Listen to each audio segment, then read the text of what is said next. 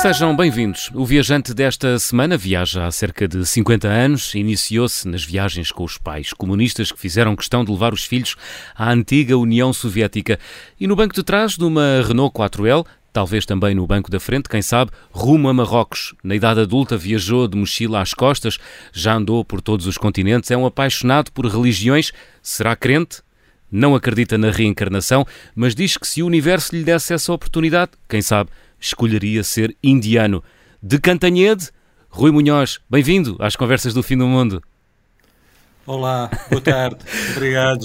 Rui. Isso parece que foi há mil anos, essa história. É, não é? Mas foi ontem, foi ontem. Vamos, foi ontem, vamos, foi, vamos foi. recuperar este ontem nos próximos 40 minutos. Oh Rui, uh, se pudesses reencarnar, serias indiano. Porquê? Ah, indiano de Índia. Viver, para viver muitas civilizações, ah. muitas culturas, conhecer muitas pessoas e viver desde daquele, quando, quando o subcontinente indiano se soltou dos continentes, quando eles começaram à deriva e quando o empurraram e ele chocou com o Himalaia e fez aquelas montanhas todas. Hum. Já, já a Pangeia tinha passado há milhões de anos. Aliás, os deuses deviam estar todos malucos e puseram aquelas civilizações todas a passar por lá, por lá e a construir universos fantásticos, não é? Hum. E depois foram passando, foram ficando, foram, e daí esse fascínio da Índia que é, que é desde pequeno, não é? Hum. Tu já foste várias vezes à Índia, quantas? Já, já tive a sorte. Ah, não sei, para aí cinco, talvez. Mas agora já estou com vontade de. Desde quê? Desde o final da década de 80, vou para aí que de 7 em 7 ou 10 em 10 anos mais ou menos. Agora já tenho que voltar, acho que foi em 2012 ou 13 a última vez, tenho que voltar em breve, hum. porque começo a ficar com saudades e Índia também com saudades minhas. Ah, muito bem. Portanto, gostas da Índia, gostavas de ser indiano porque há ali um grande caldeirão, é isso? É, é, aquilo é um caldeirão cultural brutal e chocante. Pá, temos a noção do que, é, do que é luxo, do que é miséria, do que são tecnologias de ponta, religiões ancestrais, eh, cremações em Varanasi e noutras cidades, o que é luxo, a noção de cores também, que é, nunca, nunca tive a sensação de cores tão diferentes e tão belas como na Índia, de ruído, de multidão, ultrapassa tudo acho que tudo o que nós nunca estamos tentamos preparar sempre e nunca estamos preparados quando lá chegamos. Hum. Tu, Mas tu... também é só é se, se, me perguntasses, não sei se já foste à Índia alguma vez, já? Não, não, não, nunca. Se me perguntasses, não tive essa sorte ainda. Gostava de ir à Índia, mas estou na dúvida. Eu se calhar dizia, pá, se estás na dúvida, então não vás. Então porquê? Primeiro tenta, tenta estar preparado, porque por muito que uma pessoa se prepare, hum chega lá e nunca está preparado. Aquilo é um morro valente, um morro no estômago, outro no coração e outro no cérebro. Então vamos falar do murro no coração. É um murro no coração porquê? Porque há muita pobreza, há muita miséria. Isso... É, é miséria, é pobreza, hum. mas também a outra parte é de que cabe sempre mais um na Índia, nos comboios indianos, pode, naqueles comboios que fazem aquelas viagens noturnas, às vezes 20 horas. Hum o meu foi na, foi na última fiz fiz uma viagem de fiz três viagens ao longo de quase um mês três grandes viagens de 15, 20 horas. E há sempre lugar para mais uma pessoa, há sempre um sorriso, há sempre uma afetividade, partilham sempre uh, uh, connosco a alimentação, fazem perguntas, são, são muito curiosos hum. uh, e, e, são muito afetuosos, apesar daquele, daquele universo tão diferente. Uh, nós olhamos e sentimos que algo nos liga nos olhos e depois são, tem, uma, tem uma particularidade muito interessante, é que são muito pouco discretos. Nós, há coisas há coisas muito engraçadas. É que, por exemplo, se ficamos num, num albergue são assim, tipo, o resto chão e tal, e se aquilo não tem uma cortina, de manhã acordamos e estão meia dúzia de indianos muito simpáticos a olhar pela janela para dentro do nosso quarto e nós acordamos, eles sorriem, nós sorrimos, etc. Tal. Mas tudo com carinho, com afetividade. Não há, não há esfera de intimidade, não é? Não, não há esfera de intimidade nenhuma. E isso é. Ou se há, é eles fazem questão de mostrar que não existe, não é? não existe. Isso é que eu digo, tem que estar preparado, tem que estar preparado, não é? Pois. Mas nunca se está preparado, a hum. sério. E olha, tu, tu uh, és um apaixonado por religiões, andas a estudar uh, religiões, uh, enfim, para, para, para, enriquecimento pessoal, porque não tem a ver com a tua profissão. Nada, tu és nada, funcionário público na Câmara de Cantanhede. Sou funcionário público na Câmara de Cantanhede, que, que é um sítio fantástico para trabalhar e hum. gosto mesmo, muito, e gosto dos colegas e, e, do ambiente de trabalho e do trabalho, e não tem nada a ver com aquilo que estudo sempre, claro. mas convivo bem com estes heterónimos todos, meia dúzia de, de pessoas fant, heterónimos, fantasmas e realidades e tudo, convivem todos muito bem, sem muito, complexos. E um deles é, é, o, é o Rui Munhoz, que gosta de estudar religiões. E, e eu, diria, e eu diria que na Índia um, há uma grande diversidade e um grande objeto de estudo tu já conseguiste perceber, uh, Rui, depois de quatro ou cinco vezes a ir à Índia e a estudar religiões, já conseguiste um, colocar alguma ordem uh, naquele aparente caos uh, religioso que é a Índia? Não, não, não. Nem sem, sem nenhum preconceito associado à palavra não, caos. Não conseguirei, não. Eu digo sempre que é, é mais, é mais fácil estudar as religiões monoteístas. Uhum. Primeiro uhum. o judaísmo, depois o cristianismo uhum. e depois, a partir do século VII, o islamismo. Portanto, um Deus, não é? Um Deus, Índia, uma religião, um Deus. Índia, Sim, sim.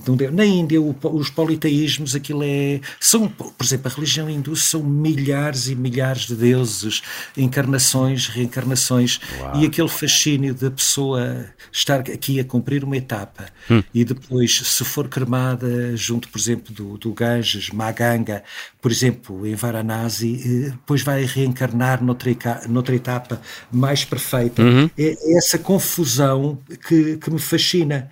Uh, até própria, aquelas características dos deuses que são, são como os deuses, vamos lá, mal comparado aqueles deuses do, dos antigo, do Antigo Egito, que vão se transmutando, vão mudando, vão evoluindo. Hum. Os próprios deuses evoluem e a pessoa, a, a nossa fraqueza humana, vai, vai evoluindo hum. e através da reencarnação e, e, das cremações. Por isso isso é, isso é fascinante. E depois toda, todas, eh, claro, tem, tem crueldades imensas, como as castas, que na Índia, se perguntarmos a qualquer pessoa se há castas, todos me dizem que não há, que isso é uma mentira, porque até já houve intocáveis, dalitos hum. como presidentes da República. Mas claro que há, claro que há na prática, só que mantém-se escondido.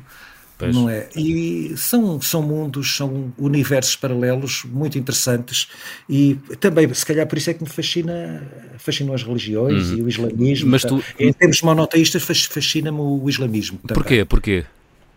Portanto, é aquela, é aquela concepção. É, eu acredito, uma vez. O José Saramago, por exemplo, tinha dito uma vez numa entrevista, eu Gosto muito do José Saramago, hum. da, das, do registro escrito do José Saramago, apesar de que politicamente eh, deixei de concordar ideologicamente com ele a partir do momento em que eu tinha para aí 25 ou 30 anos. Hum. E o José Saramago, numa entrevista, disse, disse uma vez que a Bíblia era um manual de maus costumes.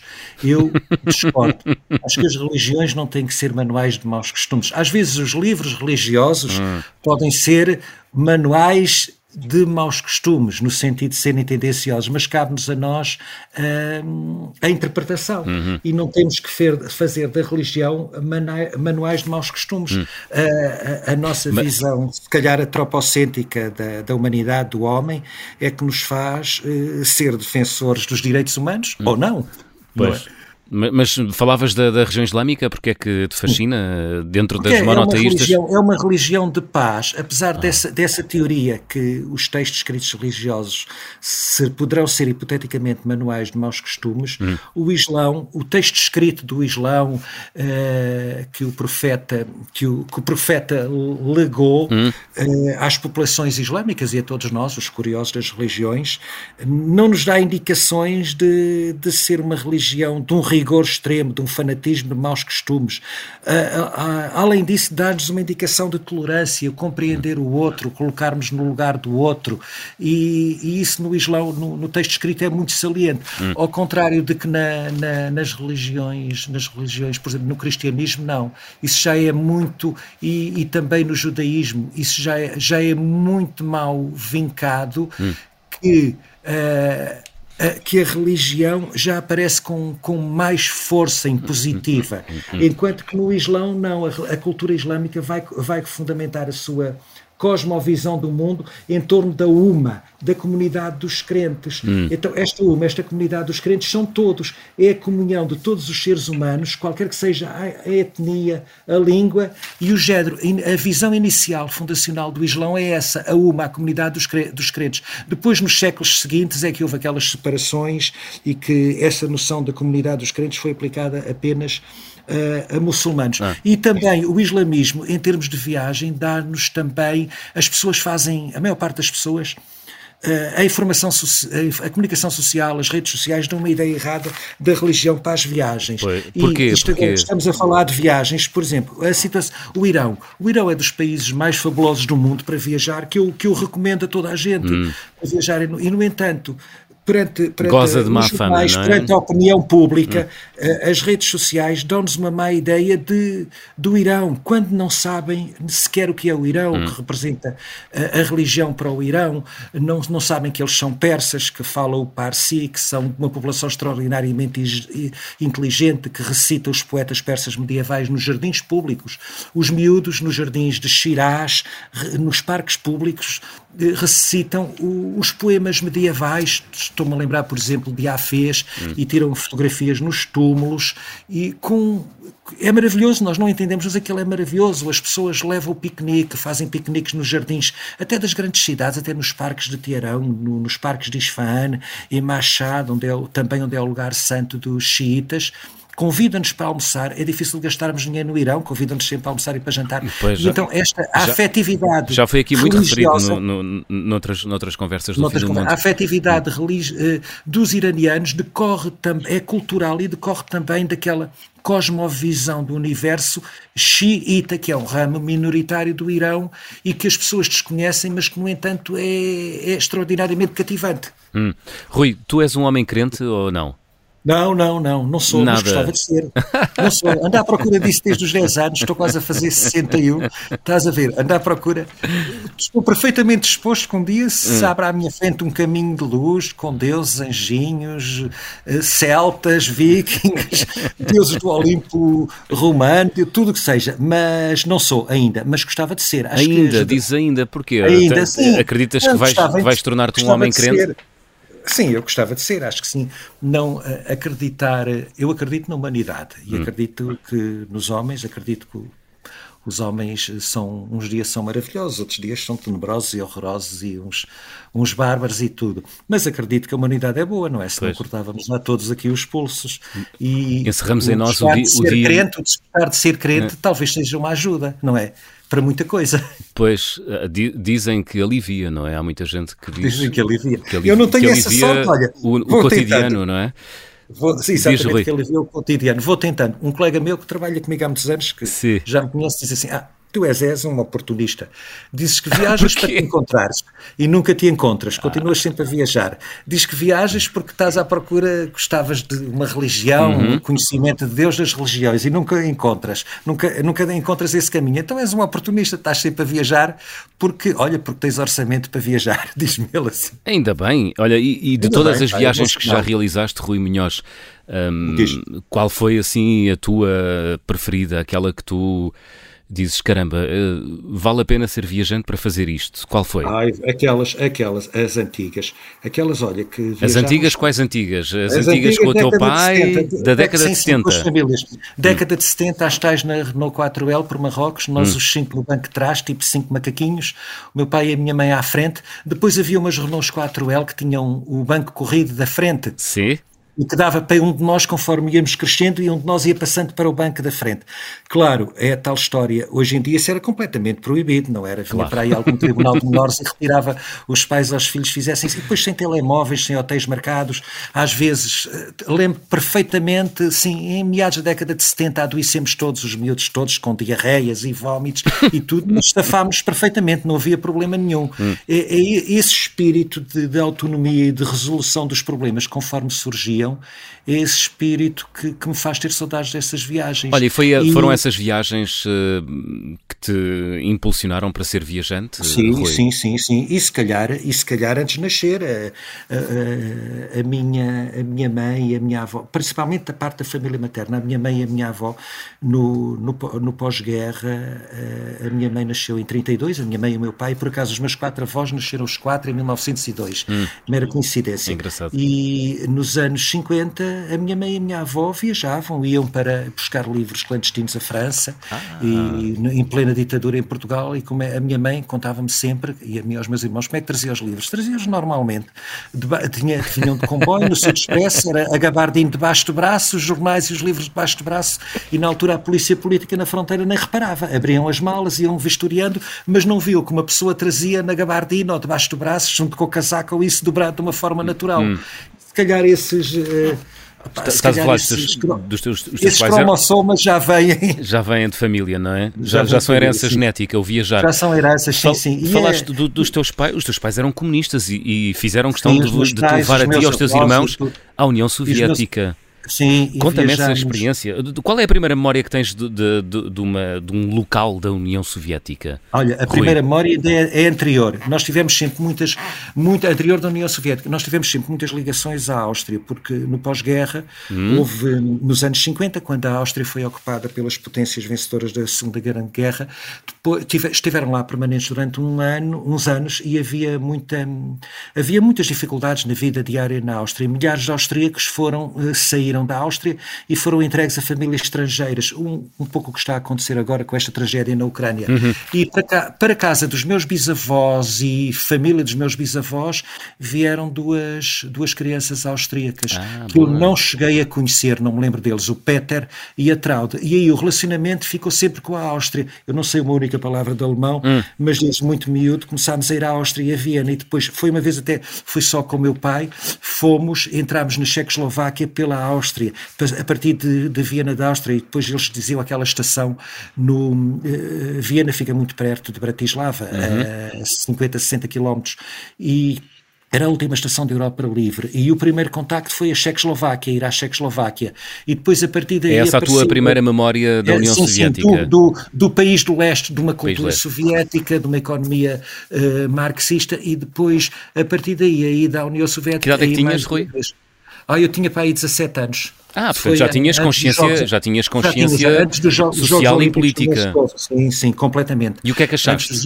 Antes dos, Jogos Olímpicos de Moscovo, os Jogos Olímpicos de Moscovo foram em 80. Sim. Em 80 fui a Moscovo, a Kiev, capital da Ucrânia, e a Odessa, uma cidade lindíssima, uhum. e fui a Leningrado, que agora atualmente chama-se novamente e desde há 20 e tal anos São Petersburgo. Hum. Mas, mas, fala, fala-me da, mas fala da impressão, como é, o que é que tu achaste de... Olha, a experiência, a experiência foi muito interessante e Sim. na altura gostei, porque eu enfermava de de certos fantasmas que seria o um mundo melhor, um mundo perfeito, já por educação comunista e tudo. Já tinha ido às festas do Avante, que creio que começou a primeira, a primeira que eu fui em Lisboa em 76, hum. e fui num grupo, como oportunista que sou, inscrevi-me num grupo da Associação de Amizade de Portugal, o RSS, e depois fui, e quando regressei achei que me devia desvincular da Associação de Amizade de Portugal, o RSS. E lá havia muitos portugueses e havia latino-americanos, havia chilenos, brasileiros, grandes ditaduras terríveis e na Argentina, na América Latina, e uh, iam muitos uh, estudar, muitos rapazes e raparigas novos estudar para a União Soviética, Sim. nomeadamente com amigos na Universidade Lomonosov e isso. E o que eu estranhei é que lá todo, toda a população e esses que viviam lá, que falavam português, criticavam o regime. Era o Brezhnev, eh, depois do Brezhnev era, foi o Chernet e o Andropov e depois é que foi o Gorbachev. Sim. E todos lá criticavam o, o regime político, comunista, a economia, diziam que não havia nada e que era tudo censurado, não havia liberdade, ah. mas criticavam abertamente connosco, sem problema nenhum o regime. Sim. Mas o grupo de amigos com que eu fui da Associação de Amizade de Portugal, o RSS, eram mais papistas do que o Papa. Eles ficavam muito revoltados, que diziam que aquilo era o país dos trabalhadores trabalhadores e aquelas, aquelas histórias que, com que nós éramos bombardeados em Portugal. E afinal, ao chegar lá, na realidade, vimos que não era nada assim. Mas a União Soviética ainda era uma coisa que nós, eh, eu, eu até com os meus pais e com os amigos na altura dizíamos, ainda é para crianças, ainda dá para crianças. Agora, para homens de barba rija era a República Democrática Alemã. Isso é que era uma coisa completamente claustrofóbica. Ali, aí é que eu tive o choque brutal. Pois que, que me deixou completamente de rastos. Choque Até, é brutal, como assim? Que era um regime completamente totalitário, autoritário, concentracionário, claustrofóbico, em que toda a gente espiava toda a gente. Nós hum. podíamos partir da República Federal através de uma estrada que era permitido aos estrangeiros, são para aí cento e tal quilómetros até, até Berlim, a capital da República Federal era Bona, e a capital da República Democrática Alemã, da RDA, era um bairro de Berlim-Leste. Nós hum. podíamos passar e chegávamos a Berlim, e Berlim Ocidental era a montra do luxo e do capitalismo, uhum. na, num, num, toda rodeada pelo muro, porque estava no interior da República Democrática e era a montra do luxo, das lojas caras, das roupas, dos supermercados, do exibicionismo. Uhum. E depois na, nós podíamos passar para a Berlim Oriental, ocupada pelas tropas soviéticas, e logo a nível de arquitetura havia uma diferença brutal. Havia aquela arquitetura muito funcional, muito stalinista, edifícios Sim. de que eu gosto muito, com um urbanismo também maravilhoso, com avenidas, com passeios largos. Hum. Era aquela arquitetura, arquitetura para grande, e urbanismo para grandes multidões, para grandes manifestações. Não tinha uma escala humana, tinha uma escala gigantesca. Muito e estatista, não é? Viviam, hum. Sim, sim, hum. exatamente. As pessoas viviam com grandes dificuldades e eh, tinham medo, notava-se um medo. E havia lá, havia estudantes também portugueses que iam para a RDA e contavam-nos que eles metade da família espiava sempre a outra família e eles ah. tinham, tinham muitas carências, então nós. Ao, ao, passarmos levávamos muitas coisas e encomendas e tudo, pediam fruta, pediam laranjas, que hum. havia muito em Berlim Ocidental e não havia em Berlim Oriental. E todo, todo essa, foi aí que eu comecei a, a pôr em questão. A questionar, não é? A questionar, mas hum. então eu queria a liberdade, eu queria a democracia, eu queria a autonomia individual, ter os direitos humanos, a liberdade de imprensa, a liberdade de associação, a independência do poder judicial. Sim. Eu sou de direito, não tem nada a ver com o meu trabalho, mas eu fiz o curso de direito hum. e não gostei nada. Acho que já deve ter sido para aí há 500 anos, foi no final da década de 70 e hoje em dia que vejo que o curso de direito serviu para mim foi a base, foi o pilar, Muito o pilar, aquela estrutura que me deu para entender a humanidade, os valores, a lei, a abstração, eh, não, não tentar analisar os casos porque aquela pessoa A, B, C ou D, mas é tentar no âmbito dos direitos humanos e, e pela humanidade. E então, Muito bem. Rui. Na RDA, na RDA notava-se isso, havia uma desigualdade profunda e havia o medo das pessoas. As pessoas terem medo é terrível. Claro. Nós não conseguimos muitas vezes imaginar o que é viver-se continuamente com medo. Hum. E nos últimos anos notei isso, sabes de onde, João? No Cáucaso, por exemplo. Ah, então já vamos, vamos, vamos falar disso na segunda parte. Okay, Estamos quase tá, aqui a chegar ao final da primeira parte. Vamos abrir o álbum de viagem.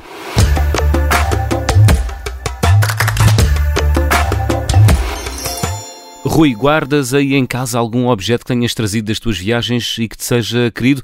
Dou-te 30 segundos para responderes a esta Pouca coisa. dúvida. Um, Rápido. Um caderno, um caderno de apontamento são de guarda apenas folhas de árvores e arbustos trazidos, ah, sei lá, de, de Hiroshima, do Nepal, eh, da Índia, da Patagónia, de, de florestas da Escandinávia, de de mosteiros de Itália, gosto muito dos mosteiros italianos, de Portugal também. É apenas isso, João. Muito bem.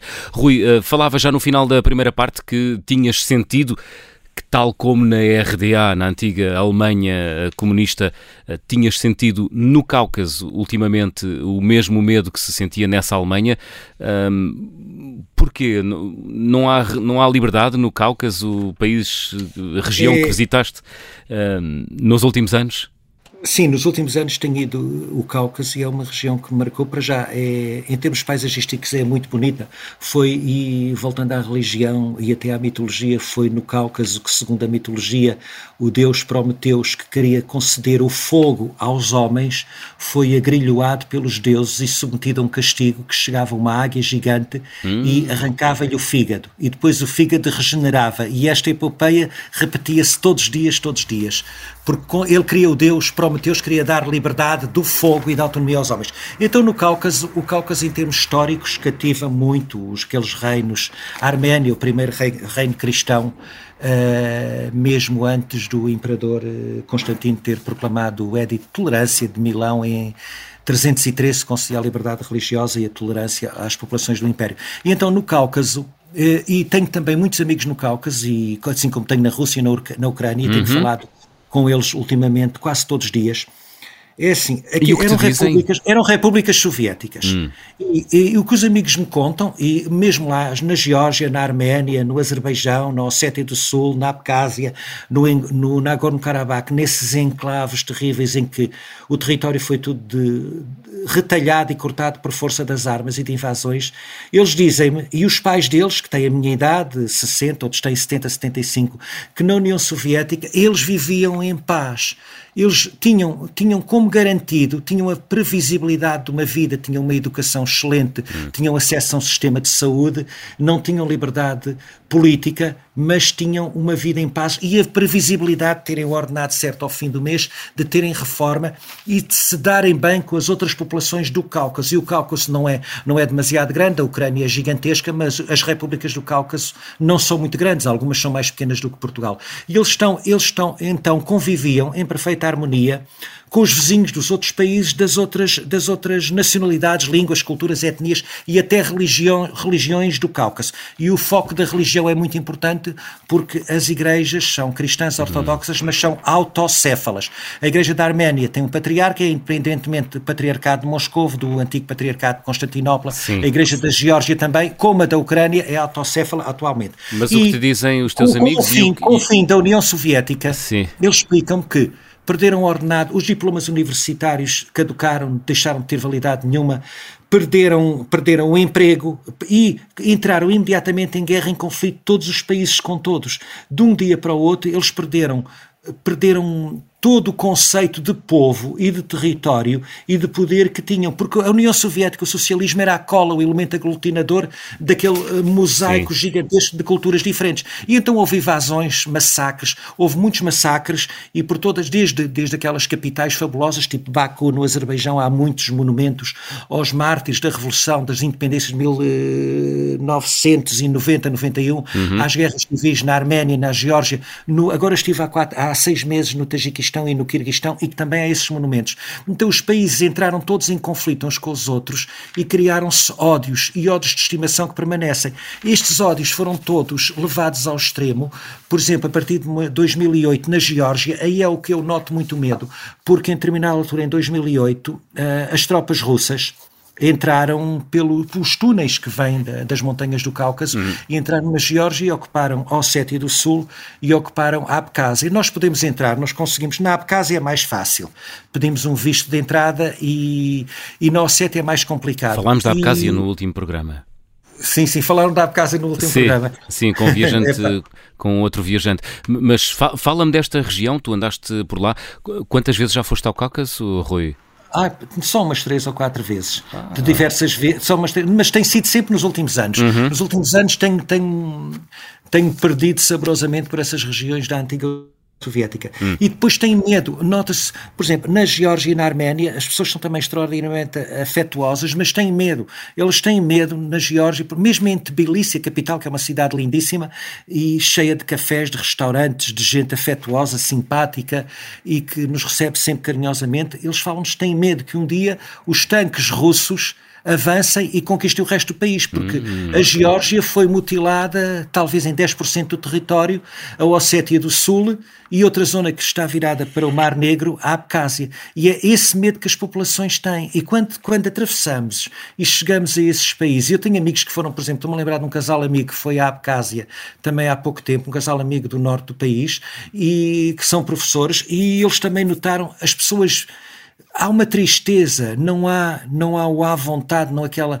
não aquela liberdade de contactar alegremente com as pessoas. Uhum. Nota-se nota que as pessoas, ao faltar-lhes a liberdade, porque uma pessoa pode ter até carências materiais, mas se tiver liberdade, se tiver, puder construir os, os seus sonhos, tiver autonomia individual para poder decidir independentemente do poder político, é muito importante. E eu notei o medo nessas populações, e essas, mesmo, na, mesmo na Geórgia, as populações e as pessoas de 30, 40 anos, que já tinham. Quem tinha 30 anos nasceu quando a independência dos países. Uh, no, os, enquanto os pais têm a saudade da, da União Soviética, e têm muito medo da situação atual de virem a ser invadidos, Sim. os filhos já nasceram com medo dessa potencial invasão. E nota-se mesmo na Arménia e no Azerbaijão, no enclave do Nagorno-Karabakh, em que é fácil nós entrarmos, hum. nós, nós tiramos o, o visto na fronteira e entramos, mas no, na, na, Arménia tem muito medo dos azeris e nos azeris têm medo da, dos arménios e depois as grandes potências. Que também é um grande também é um grande caldeirão de é um caldeirão cultural povos e de, tribos, não é? E depois há ali e etnias, culturas, línguas e religiões que não têm assim tanta diferença pois. entre elas, mas que depois armam-se de grandes diferenças para dividir, porque a tática é sempre o dividir para reinar. Claro. E há sempre a propaganda, que é a grande arma de guerra.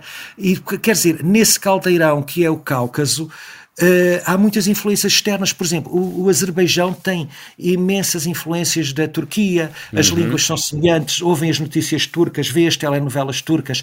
A Arménia, que é cristã ortodoxa, tem um grande apoio da Rússia. Uhum. Depois a Geórgia fica ali um pouco no meio e a população da Geórgia é, é, é, muito mais temerosa do seu futuro, porque está mesmo ali encostada encostado ao Daguestão, à Chechênia. Tudo, tudo aquilo é difícil nós conseguirmos colocar, colocarmos na, no espírito e no corpo daquelas pessoas. Claro, olha, e é, e é fácil Isso. viajar por lá, Rui? É, é, é fácil, seguro? Sim perfeitamente seguro, é à vontade. Hum. Na, na Arménia é muito interessante porque há, há poucas estradas, tem. Depois há aquelas, grande, aquelas grandes obras, estilo quase à moda portuguesa. Na Arménia começou-se começou uma estrada, por exemplo, estou-me a lembrar de uma estrada que, de acesso à capital, Yerevan, que é também uma cidade linda, e depois fizeram os viadutos da estrada e nunca não havia dinheiro para acabar a estrada. Ou seja, um pouco à moda de, de Portugal, não é? Acontece. Agora acontece assim menos. tão diferentes. Agora acontece menos. Olha, vamos, mesmos vícios. Vamos avançar porque já estamos aqui uh, em cima do nosso tempo. Um, achei muita piada quando falei contigo antes de gravarmos a, a, o programa. Sim. Tu dizes que realizas viagens depois das catástrofes. Queres explicar-nos isto sim, e dar-nos alguns exemplos rápidos, exemplos, Rui, Olha, é assim, viagens assim, que realizas rápido, depois de catástrofes? Os nossos, os nossos eh, parcos euros não são eternos, não é? Exato. A economia põe-se em problemas de escolhas alternativas de recursos escassos de desigual importância. Aprendeu isto em direito acho que há 500 anos. Então... Economia política. Mas depois é assim, se esticamos o tempo, não esticamos o dinheiro. Eles variam em sentido inverso. Então, eu, na minha forma egoísta, pensei assim, e penso assim desde há muitos anos. Então, se há uma catástrofe, se há uma guerra, uma epidemia, hum. quando os meus parcos euros fazem jeito, é ir lá em que eu pago menos e diminuo fraca, e consigo fracamente contribuir para a economia dessas regiões. Por exemplo, estou-me a lembrar na uma então, vez, quando as gripes das aves, das as pneumonias atípicas, é. fui para a China, para o norte, para o sul da China, para o norte do Vietnã e até aconteceu uma coisa engraçada, com uma vez cheguei do sul da China e do norte do Vietnã depois da gripe das aves, que era naquela zona de Hong Kong e tudo, então cheguei ao serviço e a, a, presidente, a atual presidente da Câmara, que na altura era vereadora, telefona-me e diz-me assim, oh Rui, já que veio dessas zonas eu dou-lhe agora mais 10 dias de férias, extra calendário de férias, nem lhe cortamos o subsídio de refeição para ficar em casa a fazer a quarentena. E eu fiquei todo feliz da vida. Que não era obrigatória, ou era? Não, não, não, não era, era, obrigatório não nessa altura, hum. não é? Foi, eh, foi há mais de 10 anos. Hum. Quando há terremotos, por exemplo, lembro-me uma vez. Ai, quando há greves. Então espera lá, fui... a, seguir, a seguir à época da, da, da, da crise da, da gripe das aves, foste à Ásia, não é? Fui à Ásia, sim. É, mais, é mais barato, é isso? É porque é mais, é mais barato, barato, sim. Fui, fui, à, fui à Ásia também, eh, Vietnã, Camboja, Laos, eh, na época de pneumonias atípicas e gripes das aves. Hum. Uma altura que havia uma greve enorme no Peru e havia um conflito latente fronteiriço entre o Equador e o Peru. Então aí eu fui ao Peru, percorri o Peru todo, e foi muito barato e fui muito bem tratado e gostei muito, porque não havia ninguém. Sou, sou egoísta. Depois do 11 de setembro, uma semana depois, fui para o Egito e também não havia ninguém. Tive o privilégio em 2001 de ver o Museu do Cairo sozinho, hum. com um guia especialista. Fui a Alexandria, fiz o cruzeiro no Nilo, assim ao preço da chuva, e não havia ninguém no barco. Nos tempos ah. de Karnak e Luxor não havia ninguém. Mas também não é triste, dizer, não é triste, Rui. Não, mas eu sinto, sinto de, uma, de, outra maneira em que estou a ajudar o comércio daquela Sim. zona e as populações a comer nos restaurantes, nas tasquitas, a, a ficar nos albergues. Pois. Então vou. E agora a minha vontade era quando a Ucrânia, se a Ucrânia pudesse ser eventualmente soberana, Uh, no seu território, oxalá que sim, e livre de invasores, gostava de voltar à Ucrânia, não é? Para demonstrar àquela população hum. que, e tenho muitos amigos ucranianos aqui em Coimbra. Olha, diz-me uma coisa, tu, tu, tiveste a oportunidade de conhecer a Ucrânia na União, durante o sim, período sim, da União Soviética? Só durante a União Soviética, só durante ah, a União só Soviética. durante a União Soviética. Só durante a União Soviética. E okay. viviam de Kiev a Odessa, hum. cidades lindíssimas, eh, por exemplo, Odessa era, era já uma cidade histórica, ainda não teria Sim. muitos lugares património da humanidade, uhum. mas era, e toda aquela costa de Odessa e da Crimeia eram frequentada pela, pela aquela elite política e cultural Russa, da União é? Soviética. Sim e eram cidades muito bonitas. E as pessoas era, a, viviam... Era a Flórida, não é? Um bocadinho era a Flórida, Flórida da Federação Russa, não é? As pessoas viviam bem, não é? Viviam bem, as pessoas viviam bem, viviam em paz, conviviam e é, é, é aquela, é aquela situação que eu te falei há pouco. Viviam muito melhor na União Soviética do que na República Democrática Alemã. Hum viviam muito melhor e a convivência entre as pessoas era, era agradável. Eu sentia-me lá bem, enquanto na, na RDA sentia-me claustrofóbico, sabendo com a segurança de que era estrangeiro, podia entrar e sair sem problemas. Hum. Na União Soviética senti-me bem, na RDA não. Olha, uh, dos países todos que já visitaste, uh, dizem um top 5 daqueles que mais te impressionaram ou que te deixaram melhores recordações. No, no coração. Vamos lá, no coração. Irão, no coração Irão. Irão mais. No coração Irão. Uh, em outubro surpreendeu-me o Tajiquistão por a paisagem, a paisagem e a simpatia das pessoas uhum. e uma surpresa fantástica foi a Coreia do Norte. Coreia do Norte. E não temos que isso dava para outro isso dava para outro programa. Foi a Coreia do Norte e guardo guardo memórias fantásticas e inesquecíveis daquelas pessoas. Coreia do Norte e é por causa das pessoas. pequeno, das pessoas. Fomos seis num grupo pequeno com três guias uhum. que falavam espanhol e inglês corretamente e eram muito simpáticos para nós. Contavam-nos às vezes umas petas brutais. Pois, sobre o regime de 12, não é? Sobre o regime, sim, sim, Mas sobre olha, o regime, a estatuária, a política, fabuloso mesmo. Recomenda-se também uma viagem à Coreia do Norte. Fabuloso, muito bem, vou, vou, vou registrar esse, esse Recomendo, te recomendo, porque vale a pena. Mas olha, diz-me uma coisa. A estatuária, a, a política... Ir à Coreia do Norte, é, quer dizer, ir à Coreia do Norte não é ir à Coreia do Norte, é ir só a Pyongyang ou, ou saíste da capital. Não, não, é, é, ir um programa, eu tenho tempo, fomos na... O, o português foi um, Vanderlust, creio que já não existe, e o eh, o programa foi comprado à Young Pioneer Tours. Os vistos foram conseguidos pela Vanderlust Young Pioneer Tours através da Embaixada da China hum. em Lisboa. Portanto, foste com uma agência. Tínhamos que estar com uma agência, sim, tinha que ser, não há outra Mas hipótese. Mas saíste de Pyongyang? Saí de três dias antes em Pequim, porque podiam nos chamar mais cedo, e no regresso da viagem eh, eh, também ficámos três dias em Pequim, que todos nós já conhecíamos bem. Entretanto, a viagem foi de avião Pequim-Pyongyang, depois autorizaram-nos seis, noites com o percurso todo marcado, todo orientado, com aqueles, nós os seis, com aqueles três guias muito simpáticos, fabulosos. Sim politicamente muito doutrinados, corremos toda a Coreia do Norte e saímos de comboio de Pyongyang até Simuji, na fronteira com a China, mudámos de comboio em Dandong, na China, e depois uma viagem numa noite de comboio até Pequim. E nesses dias todo todos... percurso, todo ocupado, nesses dias todos, tudo ocupado, de manhã à pois, noite. E, eles muito simpáticos.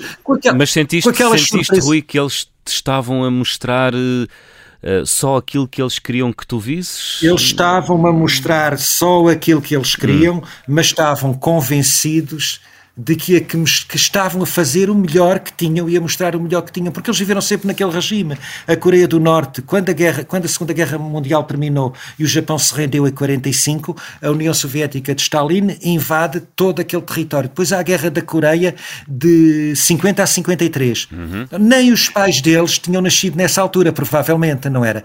Ninguém, antes disso foi a ocupação chinesa da China, Manchúria, a ocupação do Japão da China, Manchúria, Coreia Coreia, toda a Coreia, quer dizer, eles não têm memória de um regime democrático, eles são, eles são de tal modo simpáticos e afetuosos a explicarem-nos as coisas que eu acredito que eles acreditam no que me estão a dizer, porque são de uma ingenuidade tremenda e falam de coisas.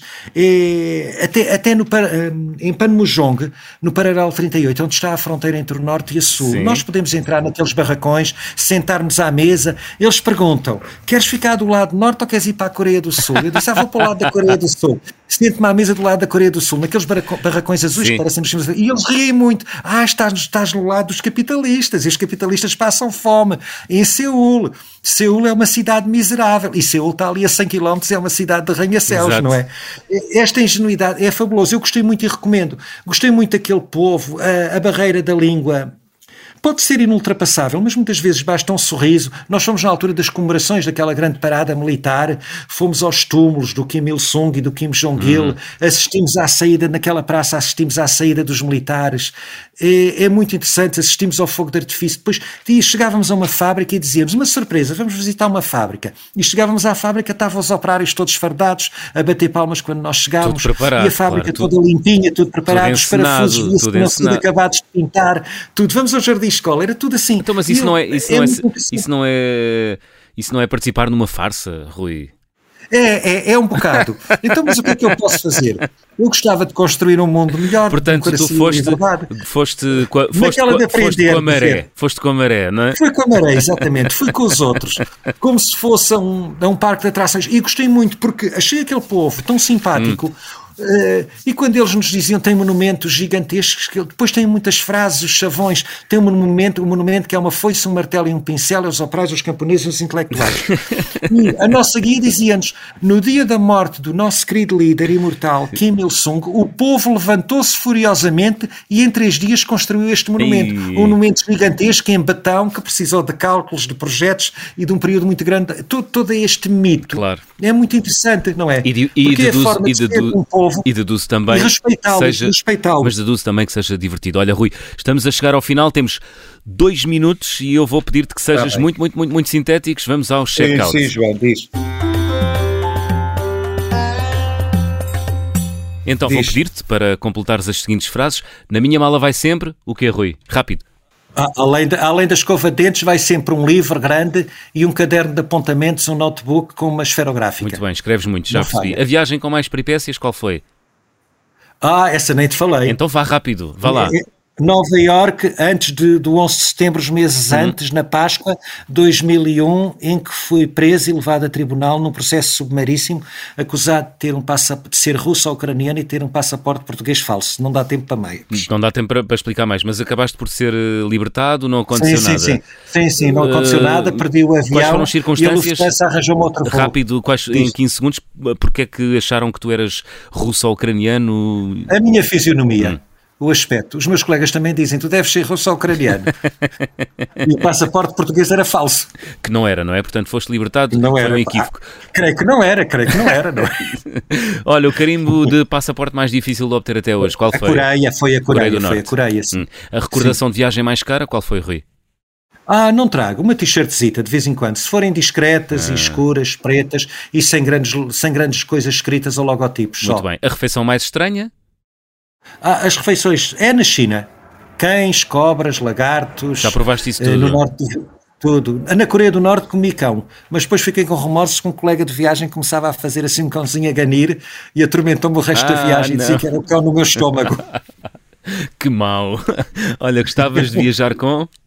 Ah, gostava de voltar a viajar com a minha mãe, com a minha família, mas com, em miúdos e gostava de viajar com a minha mãe. Se um dia eu for, se eu fosse religioso, hum. diria que viajarei com a minha mãe noutro mundo, noutra vida. Quem sabe, quem sabe. Olha, Rui, sabe, agora sim chegamos ao, ao final do nosso programa. Que música certo. trouxeste para fechar a conversa do fim do mundo? Pode ser os Divine Comedy, o Into the Rescue. Muito bem. Que eles deram um concerto em Coimbra antes da pandemia, uhum. em janeiro antes da pandemia de 2020, um concerto lindo. Muito bem. Rui Minhoz, foi um gosto e um prazer ter estado à conversa contigo. Digo mesmo. Muito obrigado, João Miguel, e muito obrigado a todos vós. Ora, okay? essa. Abraço. Nós é que agradecemos. To the Rescue, música dos Divine Comedy, a fechar a conversa do fim do mundo esta semana. Regressamos de hoje a oito dias neste horário. Sejam bons e boas viagens. Put on your body armor. Prepare your alibi. Cause there is no one else gonna put it right to the rescue.